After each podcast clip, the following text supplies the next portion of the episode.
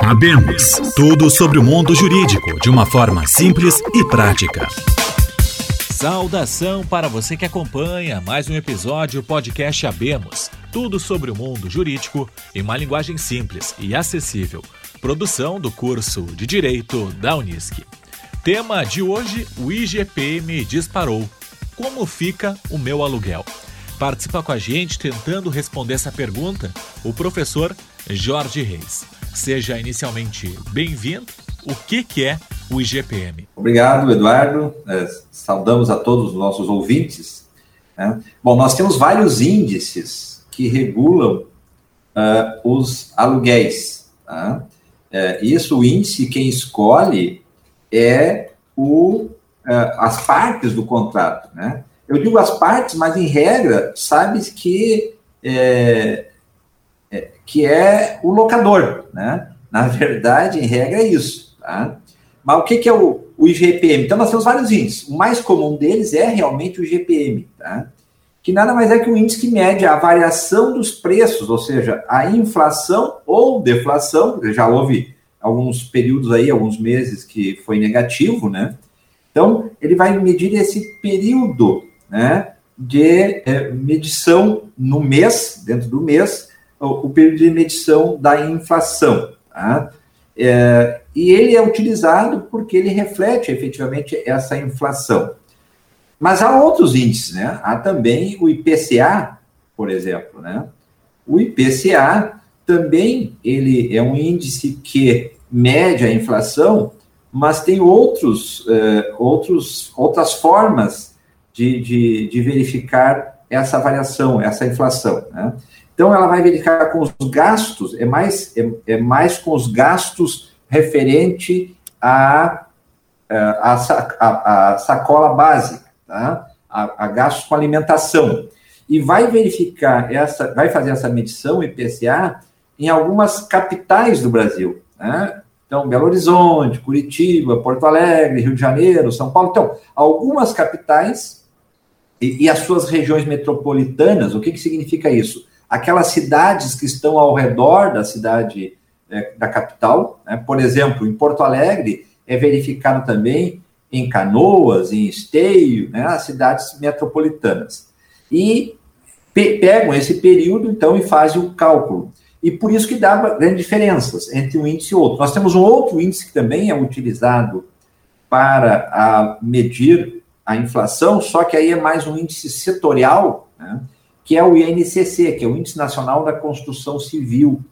E ele então se refere tão somente a medir a constru os custos da construção civil dentro do mês.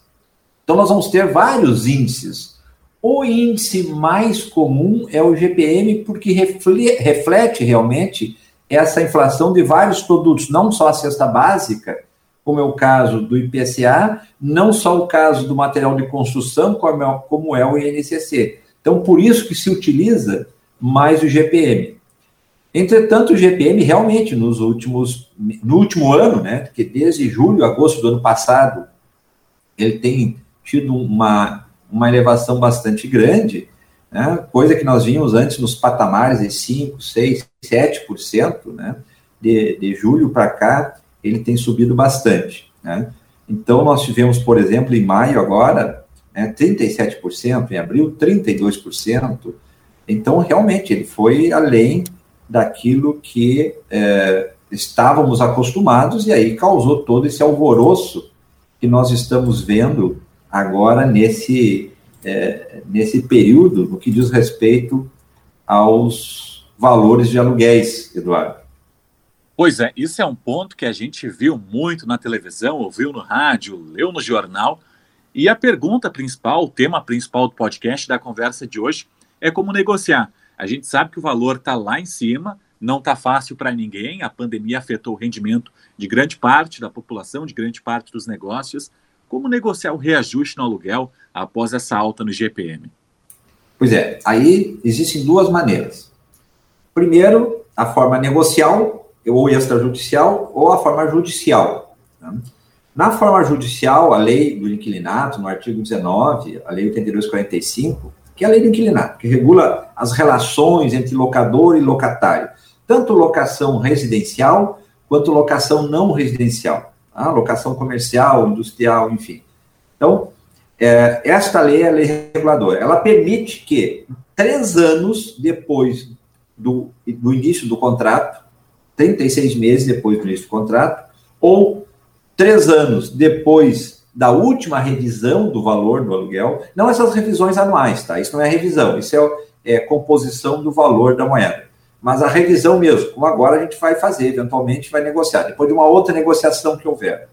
Então, se pode buscar, se pleitear judicialmente uma revisão do contrato, tanto para mais quanto para menos.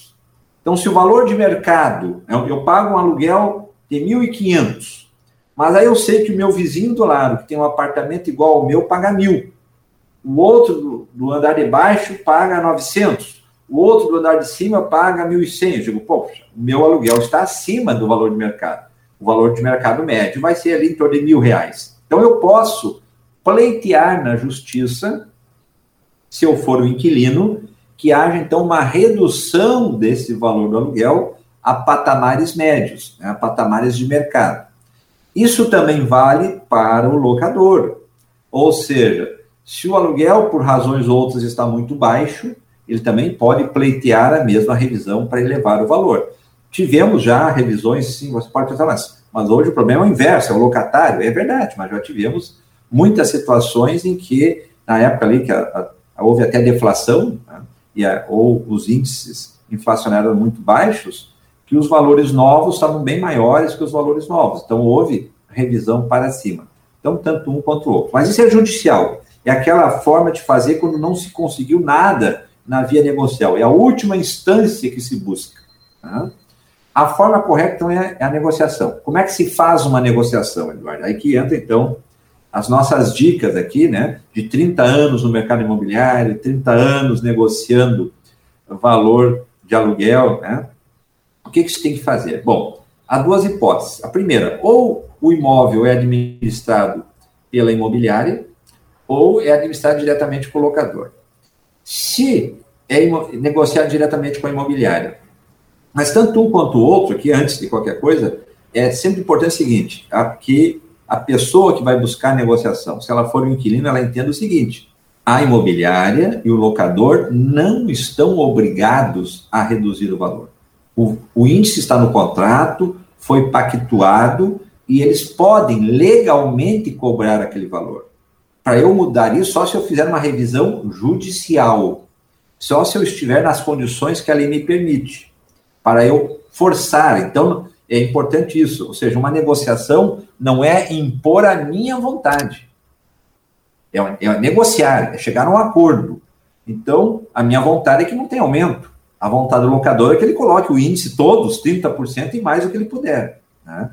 Então nós temos que chegar a um meio termo. Vai dizer, bom, então entre 0 e 30, o ideal é 15. Nem sempre. Né? Esse meio termo nem sempre funciona assim. Então é importante essa empatia de se colocar no lugar do outro. Ele tem um imóvel, ele investiu um, um valor naquele patrimônio, ele quer oferir uma renda daquele patrimônio. Então, é, é legítima a pretensão do locador em querer oferir uma renda. Né? Ele, não, ele não está roubando, ele não está fazendo nada ilícito. Né? Ele está buscando ter uma renda num contrato perfeitamente legal que foi estabelecido. Tá? Então, é importante que eu tenha isso em mente. Para quê? Para que eu possa fazer uma boa negociação. Porque se eu partir do princípio que eu te, o direito é meu e eu tenho que fazer, eu não vou conseguir negociar. Tá? Então, isso é importante primeiro, e me colocar nessa condição. Bom, se é a negociação com o imobiliário, ou mesmo que seja diretamente com o locador, eu tenho que, não basta eu dizer que não posso pagar. É importante que eu comprove com documentos, eu comprove minha renda. Desta forma, fechamos podcast Abemos, tudo sobre o mundo jurídico em uma linguagem simples e acessível. Produção do curso de Direito da Unisc. Voltamos na semana que vem. Até lá!